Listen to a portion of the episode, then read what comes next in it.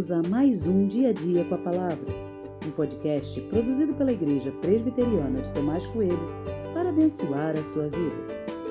O título de hoje é Persistência nem sempre é virtude.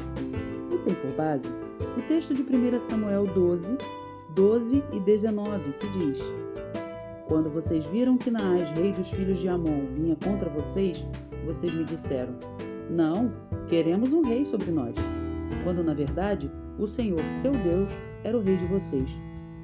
Todo o povo disse a Samuel: Ore por estes seus servos ao Senhor, seu Deus, para que não venhamos a morrer.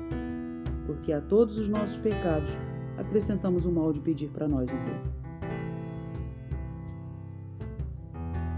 De forma geral, ser persistente é uma virtude, mas quando a persistência é baseada numa atitude equivocada, não há virtude alguma em ser assim sermos muito persistentes para aquilo que é mal.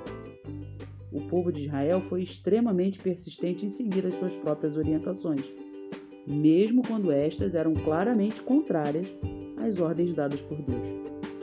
Povo de dura cerviz é a expressão que a Bíblia dá para o povo. A persistência no erro levou à cegueira, ou a cegueira levou a essa persistência equivocada.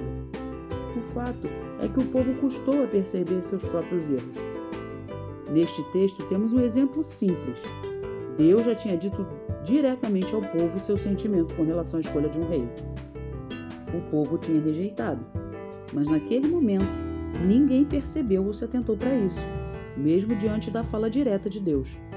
Não houve qualquer sinal de arrependimento. Contudo, quando Samuel lembra ao povo que a atitude de escolher um rei foi um equívoco, a ficha finalmente caiu. Eles perceberam o equívoco que tinham cometido se você é uma pessoa persistente, tome cuidado. Verifique se não está sendo persistente também nos erros, nas opiniões equivocadas. Não há mérito nenhum nisso. Se você percebe isso, mude.